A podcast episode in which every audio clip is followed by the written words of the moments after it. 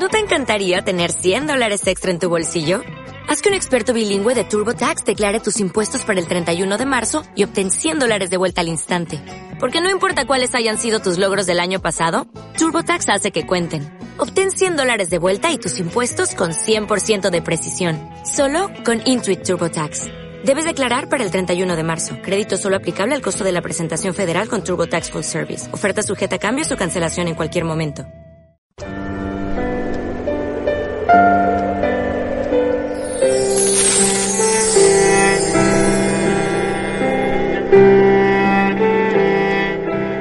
Este es el testimonio de Juan. Cuando los judíos enviaron desde Jerusalén sacerdotes y levitas a que le preguntaran, ¿tú quién eres? Él confesó y no negó. Confesó, yo no soy el Mesías. Le preguntaron entonces, ¿qué? ¿Eres tú Elías? Él dijo, no lo soy. ¿Eres tú el profeta? Respondió, no. Y le dijeron, ¿quién eres? Para que podamos dar una respuesta a los que nos han enviado. ¿Qué dices de ti mismo? Él contestó, yo soy la voz que grita en el desierto. Allanad el camino del Señor, como dijo el profeta Isaías. Entre los enviados habían fariseos y le preguntaron, entonces, ¿por qué bautizas si tú no eres el Mesías, ni Elías, ni el profeta? Juan les respondió, yo bautizo con agua. En medio de vosotros hay uno que no conocéis, el que viene detrás de mí, y al que no soy digno de desatar la correa de las sandalias. Esto pasaba en Betania, en la otra orilla del Jordán, donde Juan estaba bautizando. Palabra del Señor. Hoy eh, la Iglesia celebra la memoria de dos santos, dos doctores de la Iglesia, de la rama oriental de la Iglesia, en un momento en el cual solamente había una sola Iglesia. Por tanto, lo que hoy son los ortodoxos y lo que hoy somos los católicos estábamos unidos. San Gregorio Nacianceno y San Basilio Magno. Eh, San, Basilio murió el 1 de enero del año 359 y por eso en la fiesta del 2 de enero, porque no se celebra en la del 1, lógicamente, por ser el primero del año, en la fiesta del día del 2 de enero se celebra su fiesta. Era muy amigo de San Gregorio Nacianceno, que murió unos cuantos años más tarde, en el año 390. Fue llamado eh, el, tau, el, taumaturgo, el teólogo, porque era un hombre de una profundidad extraordinaria en sus reflexiones sobre la escritura. San Gregorio es, junto con San Atanasio, uno de los grandes defensores de la divinidad de Jesús. Cristo es Dios. Había que decirlo con toda claridad en aquellos primeros pasos de la Iglesia eh, después de la libertad, una vez que había conseguido la libertad tras el edicto de, Milán de Constantino. Había que decirlo porque la presencia de los arrianos, de los que negaban la eh, divinidad de Jesús, era muy fuerte entre la jerarquía de la Iglesia. No entre el pueblo, pero sí entre la jerarquía. De tal forma que la mayor parte de los obispos hubo un momento en la Iglesia en que eran arrianos, es decir, no creían que Jesús fuera Dios. Siempre hubo estos, estos grandes y valientes defensores de la divinidad de Cristo. Entre ellos, como digo, este cuya memoria litúrgica celebramos hoy, San Gregorio Nacianceno de Nacianzo. Hoy también necesitamos proclamar esta divinidad del Señor, ligada naturalmente a la proclamación de María como Madre de Dios, porque si lo que ella llevó en su vientre y lo que ella parió esa criatura era, por supuesto, un hombre, nadie lo dudó, pero también era Dios, entonces ella era legítimamente madre de Dios. Necesitamos proclamar la divinidad de, Cristo porque se niega implícitamente, aunque aún no se han atrevido a negarlo de forma abierta, como hicieron los arrianos, como hizo Arrio, se niega implícitamente cuando se niega la validez eterna de sus enseñanzas. Y hoy tenemos que defender esa divinidad, como en los primeros siglos de la Iglesia, y también, recordando el Evangelio de hoy, hacer lo que hizo San Juan Bautista. Hacerlo de tal forma que no nos defendamos a nosotros mismos.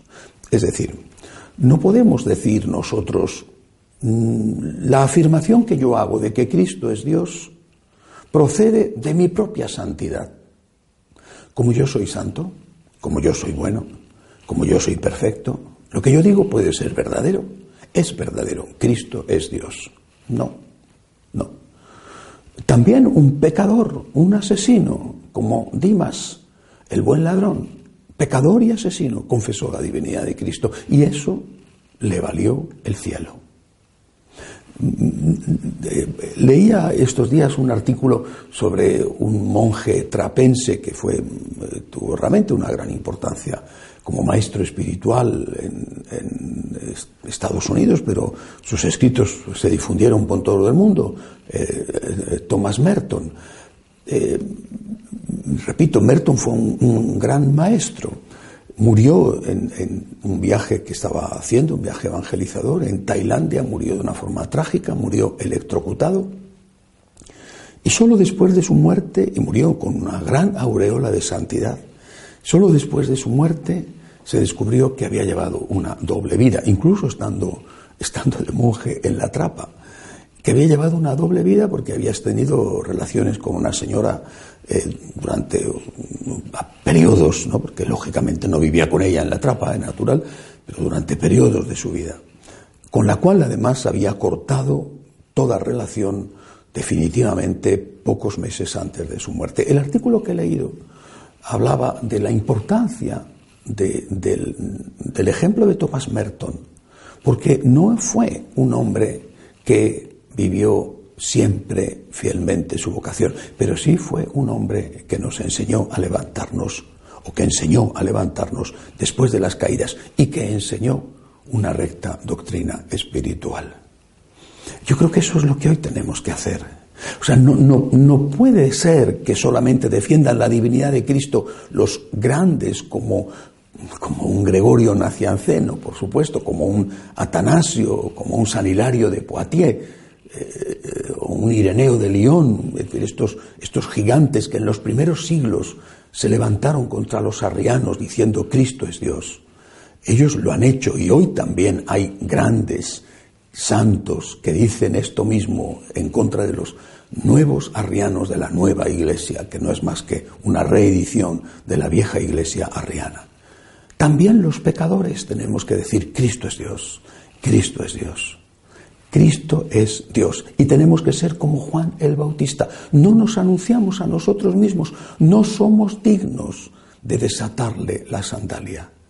Somos aquellos que necesitan al Salvador. Somos aquellos que necesitan el perdón. Como Thomas Merton, necesitamos al Salvador, necesitamos el perdón. Y por eso decimos, ven Salvador nuestro, ven tú nuestro Redentor, ven tú a salvarnos a nosotros que somos pecadores. No queremos que nos engañen. Nosotros los pecadores decimos, no queremos que nos engañen. No queremos que nos mientan. No queremos que en nombre de una falsa misericordia nos digan que lo que hacemos está bien. No queremos un médico que nos diga que fumar es estupendo, porque no lo es.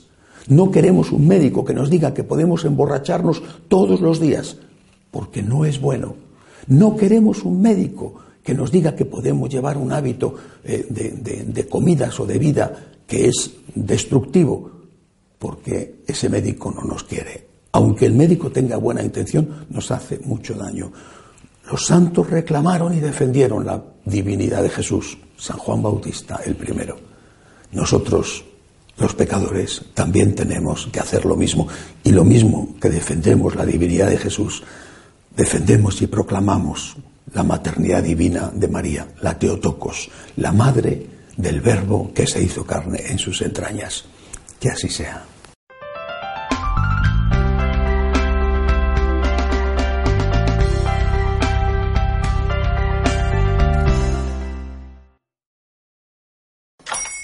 Hola, buenos días, mi pana. Buenos días, bienvenido a Sherwin Williams. ¡Ey! ¿Qué onda, compadre? ¿Qué onda? Ya tengo lista la pintura que ordenaste en el ProPlus app. Con más de 6.000 representantes en nuestras tiendas listos para atenderte en tu idioma y beneficios para contratistas que encontrarás en aliadopro.com. En Sherwin Williams somos el aliado del PRO.